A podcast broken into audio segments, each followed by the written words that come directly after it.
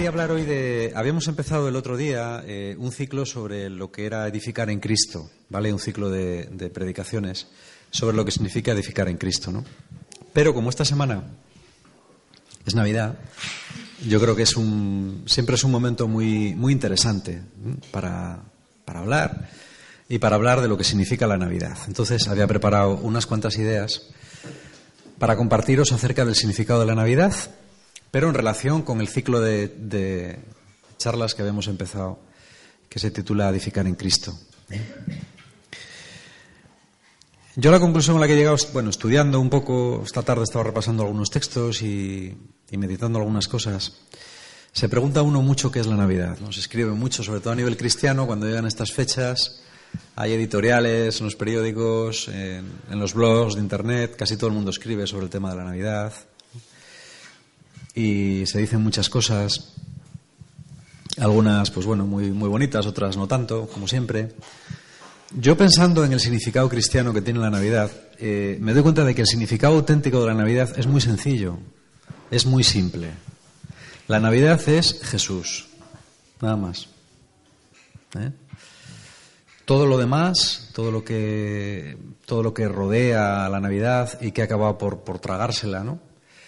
Bueno, pues no son más que tradiciones añadidas que algunas de ellas potencian, algunas pocas potencian el mensaje auténtico y otras lo que hacen es desfigurarlo y quitarle la esencia de lo que es en realidad. El mensaje de la Navidad es que Dios se hace hombre y que Dios viene a visitarnos.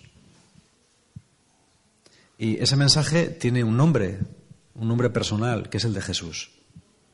Jesús de Nazaret, que es alguien que sabemos que existió, no sabemos muchas, muchas cosas históricamente mm, probadas de su vida, pero sí que sabemos unas cuantas cosas fundamentales. ¿Vale?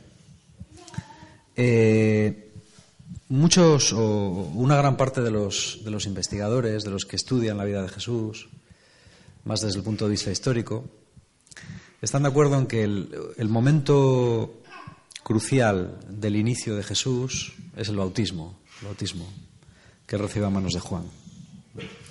Toda la vida anterior de Jesús se interpreta a partir de ahí y toda la vida posterior arranca de ahí, ¿vale?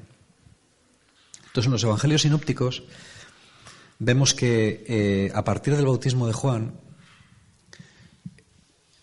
automáticamente después empieza mm, en el capítulo siguiente, en el, apartado siguiente, empieza otro periodo de la vida de Jesús. ¿Cuál es? ¿Alguien se acuerda? Siempre después, después del bautismo viene las tentaciones. ¿eh? Es decir, Jesús se retira al desierto de Judea, en la tradición sinóptica, y eh, allí es tentado. Concretamente las tentaciones son tres. Una es, eh, si tienes hambre, haz que estas piedras se conviertan en pan. Otra es, mira todos los reinos de la tierra, si te postras ante mí te los daré. Y la otra es, tírate desde el pináculo del templo y así los ángeles te recogerán y todo el mundo reconocerá que es el Mesías. Las tres tentaciones significan tres tentaciones, pero tienen un significado más profundo del que, del que se narra, del que aparece en la narración sinóptica. ¿eh? la tentación de hacer que las piedras se conviertan en panes es utilizar tu poder en tu propio beneficio. El poder que yo tengo como hijo de Dios, utilizarlo en mi propio beneficio, aunque sea con una causa justificada. Si tienes hambre, comer. Yo creo que hay pocas causas más justificadas que eso, sobre todo cuando llevas un ayuno de 40 días ¿Se puede hacer un ayuno de 40 días? Sí, se puede hacer un ayuno de 40 días, pero cuesta, cuesta mucho. ¿Eh? Jesús dice que no. Dice, no solo de pan vive el hombre. Es decir, el poder que me ha sido otorgado, ese poder eh, eh, que yo acabo de ser confirmado por Juan, con el Espíritu Santo encima de mí, ese poder yo no lo voy a usar en mi propio beneficio, no lo voy a usar para hacer de estas piedras panes y comer. ¿Vale? La segunda tentación. Aquí tienes todos los reinos de la tierra. Si te arrodillas y me adoras, serán tuyos. Es el poder político. Esta tentación se le va a presentar otra vez a Jesús, cuando quieran hacerle rey. Y Jesús la vuelve a rechazar otra vez. Es decir, vamos a conseguir el poder y cuando tengamos el poder cambiamos la sociedad. También es bueno. Si comer está bien, tener el poder para usarlo bien, también está bien. Y la tercera tentación es utilizar el poder de manera espectacular para ganar prestigio. ¿Eh? Mira, no hace falta que prediques. Tú te subes al templo de Jerusalén, que era lo más alto que había construido en. El pináculo del templo era lo más alto que había construido. Era como el rascacielos de la Jerusalén de Jesús. Pues te tiras desde ahí, además hay mucha gente, todo el mundo te verá, los ángeles te recogerán, Sonará una fanfarria, ta, ta, ta, ta, y ya todo el mundo creerá en ti. Bueno, ¿qué significa esta, esta tentación? No utilices el poder que Dios te ha dado para impactar. No busques lo espectacular. No busques mm, lo tremendamente llamativo. No rices el rizo con lo espiritual. No te pases de carismático. Traduciéndolo un poco a nuestros días. No te pases. Porque eso no es. Es otra tentación que Jesús vuelve a rechazar. Y que va a rechazar en la, en la cruz una vez más cuando le digan, si eres hijo de Dios, baja de esa cruz y creeremos en ti. Esta vez en boca del sumo sacerdote. Si eres hijo de Dios, si eres la esperanza de Israel, baja de esa cruz, desclávate, porque has hecho otros milagros, ¿no? Otros milagros ha hecho, que se salve a sí mismo, y creeremos en ti. ¿Vale? Y es otra tentación que Jesús rechaza. Entonces, esto que Jesús hace, voy a, voy a quitar, ahora estoy hablando un poco del Jesús de la historia, ¿eh? no tanto del Cristo de la fe. Voy a dejar de lado todo lo del Belén y todo eso, porque eso, bueno, históricamente no está muy claro que sea, que sea real. Más bien parece que es una construcción teológica. Pero además no es dogma de fe, o sea que no pasa nada. ¿Vale? Pero en todo caso, la tradición, sobre todo de Lucas, insiste también mucho en, eso. Lucas abre y cierra el Evangelio con los pobres, que son una preocupación que él tiene, concretamente este, este evangelista o la comunidad a la que escribe. Jesús hace, aunque sea teológicamente, ¿no? hace una opción por los pobres desde el principio. Nace en un pesebre, no, es exactamente un pesebre, la palabra griega es fatne, sí, pues un lugar, un lugar desde luego no digno, y nace eh, en medio, es decir, la, gente que se acerca a Jesús, pastores, sobre todo al principio, ¿no? los primeros que son testigos de su nacimiento, los pastores, mm, son gente poco apreciada en el estatus de Israel. Los pastores eran un grupo social mm, rayano con la impureza, no era un grupo muy aceptado. O sea que la intención teológica de Lucas es colocar a Jesús desde el principio en un sitio muy poco digno muy poco digno. Y Jesús hace una opción que es exactamente lo contrario de las opciones que, se hacen en nuestro mundo. Una elección por no hacer de la panza el centro de su vida, una elección por no buscar el poder, por no hacer las cosas desde el poder y una elección por no hacer una religión de lo espectacular, de lo maravilloso.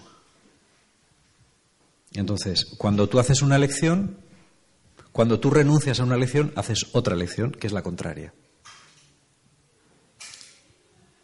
¿Y cuál es la opción que Jesús hace? Bueno, pues la opción que Jesús hace ya sabéis cuál es. Es una opción que es mucho menos espectacular y que se basa en una cosa, en, otra tradición, en la de Juan, en el capítulo 4, en el versículo 36, cuando Jesús está hablando con la samaritana, Jesús le dice, Jesús dice a los cuando le preguntan, ¿has comido? Tal, no, es que mi comida es hacer la voluntad del que me envió. Esa palabra define absolutamente toda la misión de Jesús. Mi comida lo que me nutre, lo que me hace vivir, lo que me hace seguir adelante, es hacer la voluntad de mi Padre que me envió. Entonces ahí Jesús nos está, nos está dando otra lección. El sentido de mi vida es hacer la voluntad de mi Padre que me envió. El sentido de tu vida es hacer la voluntad de tu Padre que te envió. ¿Cuál es la voluntad de tu Padre para ti? Eso es lo primero que tienes que saber. ¿Cuál es la voluntad de Dios para mi vida? Como decía Bill Hydels, where's your chair? ¿Dónde está tu silla? Eh, como decía aquel Furti cuando lo vimos, where's the call? Where's your call?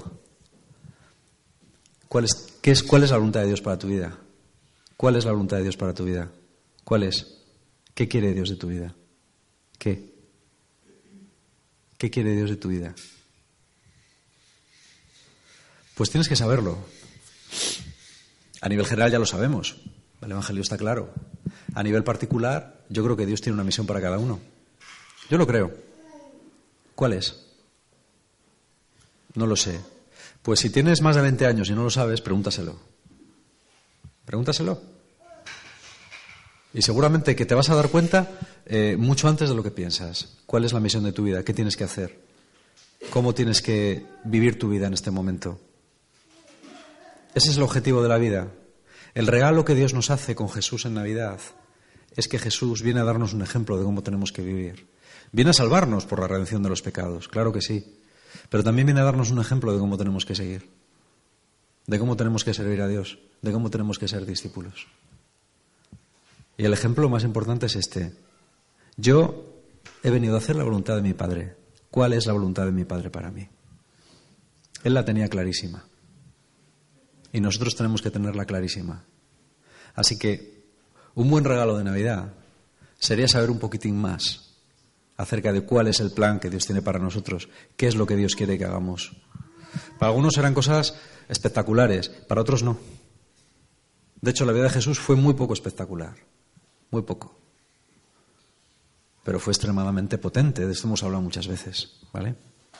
Bueno, ¿qué más elecciones hace Jesús?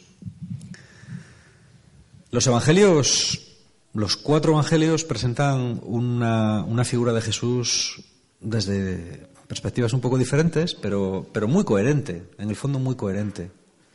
Jesús es alguien que viene a hacer la obra de Dios y Jesús es quien nos revela quién es Dios.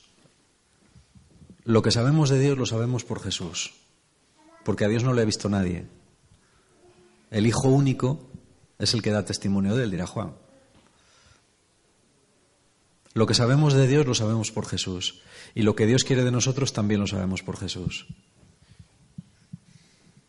Ahí está todo el misterio. ¿Qué sabemos de Dios? Bueno, sabemos cómo es el, el, el Padre de Jesús. Sabemos cómo es el Padre de Jesús. A veces cuando hablamos de Dios, yo le escuché decir una vez a Olegario González de Cardenal en una clase una cosa que me llama mucho la atención. Él decía, ¿el Dios de los musulmanes y el de los cristianos es el mismo? Bueno, normalmente se dice sí. Y él decía, pues yo no lo sé. Porque el Dios de los cristianos es el Padre de Jesús. No es el Dios de Aristóteles ni el Dios de los filósofos, no, el Dios de es el Dios, el Padre de Jesús. Y Dios es como Jesús dice que es. En el cristianismo se ha metido mucho de, no me quiero enrollar con esto, pero se ha metido mucho de, morralla filosófica que no es cristiana, que es helenística, pero que no es cristiana. Por eso tenemos que descubrir cómo es ese a quien Jesús llama Padre. ¿Qué quiere de nosotros? ¿Por qué manda, por qué se autorrevela a nosotros en Jesús? Que es Dios hecho carne. Jesús es un hombre que es un hombre plenamente, que tiene un alma humana y que tiene dos naturalezas, la divina y la humana, sin mezcla ni confusión, ni separación ni distinción, como dice el concilio de Calcedonia, ¿eh? pero que es un hombre de verdad, y que vive todo desde su humanidad. Y su mente crece y su forma de ver las cosas va creciendo con el tiempo. Y no es lo mismo cuando era pequeño que cuando era grande. Y él se va dando cuenta poco a poco de qué es lo que el padre le va pidiendo. No es que ya desde los tres años él lo tiene clarísimo y... No, no. Porque tiene un alma humana. ¿eh? Tiene una naturaleza divina, pero también tiene un alma humana. Como nosotros, porque si no, no sería verdadero hombre. ¿Vale? Jesús Jesús viene a, darnos una buena noticia y la buena noticia es que Dios está de parte del hombre. el verdadero regalo de Navidad es que Dios está de parte de los hombres. Dios no es un Dios castigador, Dios no es un Dios juzgador, Dios no es un Dios que se limite a soportarnos, ¿no? Eso os aguanto, pero es que. Ya. ¿eh? No es Zeus, el olímpico, ¿no? yo os aguanto, pero es que a la mínima me manda un rayo, pues fulmino, ¿eh? porque no soporto. No, Dios está de parte del hombre. Y en todas las manifestaciones que Jesús hace, en todas sus elecciones, quien sale ganando siempre es la gente. No sale ganando el poder establecido, ni siquiera el poder religioso. No sale ganando la religión establecida. Siempre sale ganando el hombre. Cuando hay un conflicto entre el bien del hombre, el verdadero bien del hombre, y la religión establecida, Jesús opta siempre por el hombre. Siempre. Esto es muy importante. Esto es muy importante para nosotros hoy en día. Esto sí que es una verdadera buena noticia.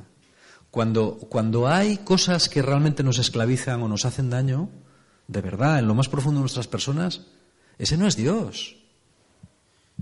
Esos son imágenes de Dios que nos hemos hecho y que son malas.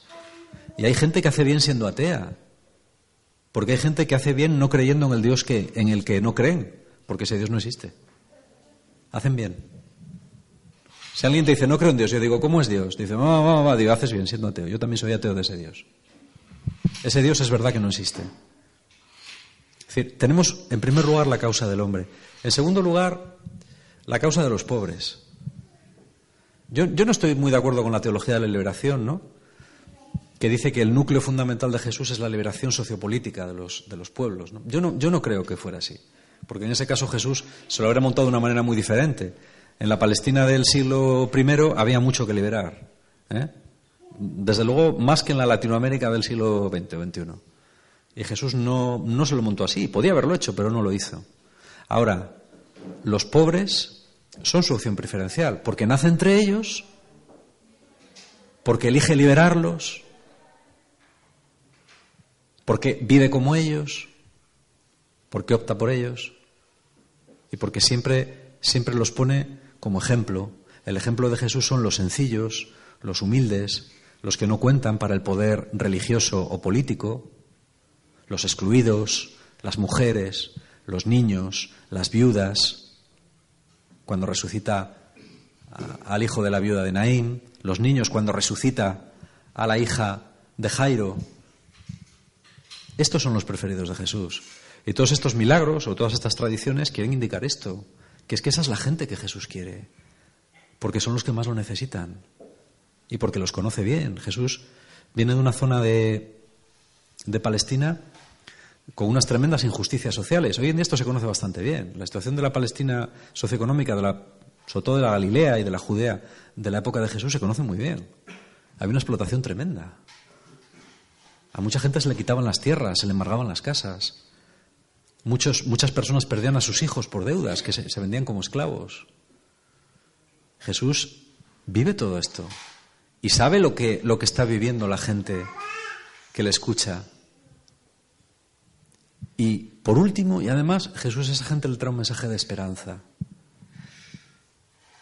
Cuando Jesús dice, hay una frase que a mí me gusta mucho de, de John G. Day Dunn, que es, pues junto con Meyer y uno, dos o tres más, pues el, el, mejor experto en cristianismo antiguo y en la figura histórica de Jesús, ¿no? Y él dice una cosa muy chula, dice, cuando Jesús predicaba a la gente en el Sermón del Monte y les decía que confiaran en Dios, que no se preocuparan por el día de mañana, eh, dice, bien sabía Jesús que mucha de aquella gente tenía mucho por qué preocuparse por el día de mañana, porque a lo mejor el día de mañana no tenían que comer. Por ejemplo, hoy, escuchar no os preocupéis por el día de mañana, lo entendemos mejor, porque la mayor parte de los que estamos aquí no tenemos mucho de qué preocuparnos del día de mañana. Sabemos que mañana comeremos. Pero la gente que escuchaba a Jesús no. Y entonces este especialista dice, ¿cómo podía Jesús decirles esto? Sabiendo lo que vivían. Y él dice, porque en el fondo la esperanza de Jesús era tan radical que pensaba y creía y sabía que por mal que lo pasaras, aunque mañana no comieras, podías fiarte del Padre. Que a pesar de todo, voy a decir una barbaridad, aunque te murieras de hambre, el Padre te iba a reivindicar. Y Jesús sabía bien lo que decía, porque sabía bien a quién tenía delante. Sabía bien que esa gente no había comido, que esa gente se le habían quitado las tierras, que esa gente trabajaba brutalmente por un denario diario. Un denario diario te daba para comprar la comida justa de un día. Tres panes, poco más. ¿eh? Y para eso tienes que trabajar todo el día. Y eso era muy duro. Pero Jesús les dice, a pesar de todo, tener esperanza. Tener esperanza. Que Dios, aunque os cueste creerlo, en las dificultades que estáis pasando. Se preocupa de vosotros, hasta los pelos de vuestra cabeza están contados. Y al final vuestra vida saldrá bien. Aunque no tengas trabajo, aunque estés fuera de tu tierra, aunque te hayan quitado tu tierra, aunque hayas perdido a tu hijo, aunque hayas eh, eh, mm, yo qué sé, estés tiranizado ¿no? por los romanos que te, cobran impuestos que no tienes, por el templo que te cobra impuestos que no tienes, aunque estés oprimido por una ley religiosa que es, no hay quien la soporte, ¿no? con sus 613 mandamientos, no te preocupes, porque hay esperanza para tu vida. Y los que ahora lloráis, reiréis. Y los que esperáis en Dios, seréis recompensados. Esta es otra lección de Jesús. Yo creo que las elecciones del maestro, como él decía también, tienen que ser las de los discípulos. El discípulo no es más que el maestro. Entonces, tenemos que vernos reflejados un poco en su vida. Hoy en día no estamos en la Galilea del siglo I después de Cristo. Las circunstancias son muy diferentes, pero hay cosas que por desgracia se repiten. Los pobres siguen siendo oprimidos, las personas siguen estando alienadas. Esta mañana hablaba yo en una clase de cuarto y les decía, eh, yo estoy, bueno, muchas veces, últimamente en las clases estoy en plan muy crítico con la sociedad, ¿no? Porque creo que una de las cosas que más se puede aportar a la gente joven es sentido crítico. Y yo les decía, eh, ¿qué esperáis de una sociedad que oculta y os impide entrar en contacto con vuestra propia interioridad?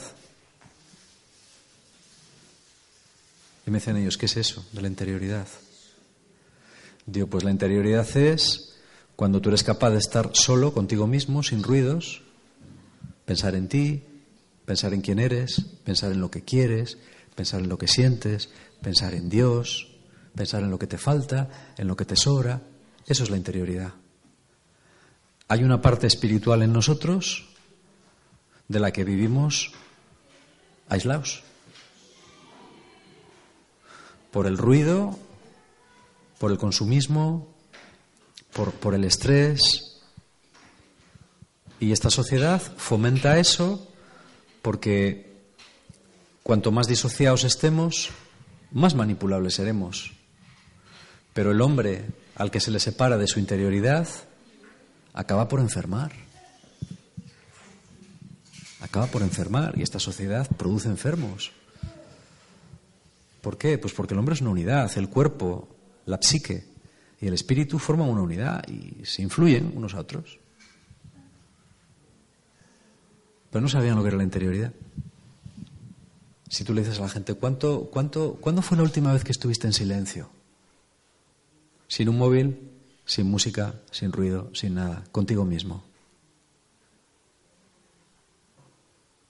De hecho, hay gente que tiene terror a estar solo consigo mismo. Está ya tan disociado que es que ya le cuesta. En la Palestina de Jesús también se puede vivir así. ¿eh? Pensamos que es solo cosa de nuestra sociedad, pero ahí también se puede vivir muy estresado. De hecho, Jesús lleva una vida muy estresada, por lo menos en ciertos periodos. Pero Jesús también hace una elección por cultivar su interioridad. Son muchos los evangelios sinópticos, los pasajes en los evangelios sinópticos en los que dice que él coge una barca, se iba por las praderas que rodean el lago de Galilea, son unas colinas muy chulas, y se dedicaba a orar y a veces pasaba la noche orando en relación con su Padre. Eso es cultivando su interioridad. Es otra lección. Jesús no opta tanto por un culto. El culto judío era muy externo. El culto de Jerusalén era impresionante, muy, muy externo, muy ritual. Jesús parece que opta más, aunque iba al templo cuando estaba en Jerusalén, opta más por un culto más interior, más espiritual. es otro ejemplo. Es otra opción. Es otro regalo. ¿Entendéis? A mí todas estas figuras me son de mucha utilidad para mi vida. Porque me veo reflejado en ellas y veo que cuando las sigo me va bien. Me va bien. Eh, cuando me aparto de ellas, pues inconscientemente, pues me va peor.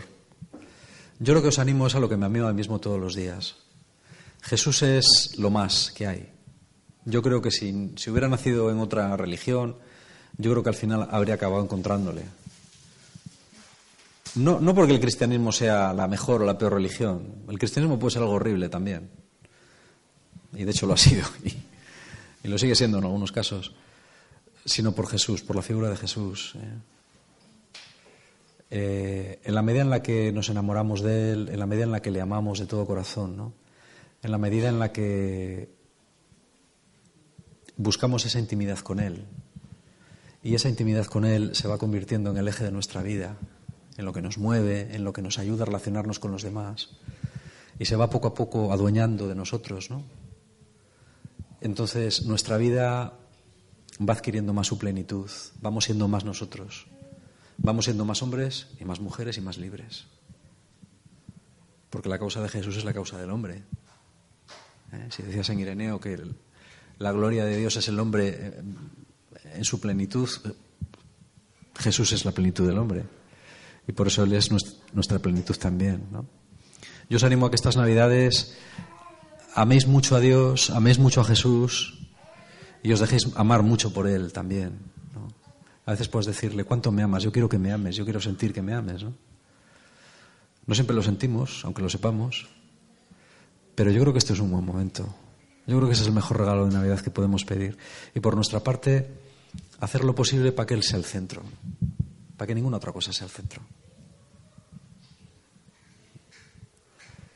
Cuando a mí alguien me pregunta, bueno, a veces me lo pregunto yo, ¿por qué ¿Por qué es mejor creer en Jesús que no creer en nada?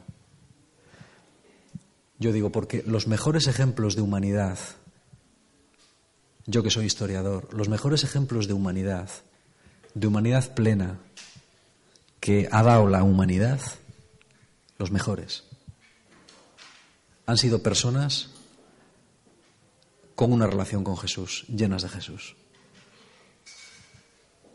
Es así. la mejor gente que ha dado este mundo ha sido gente llena de Jesús, no llena de nada más.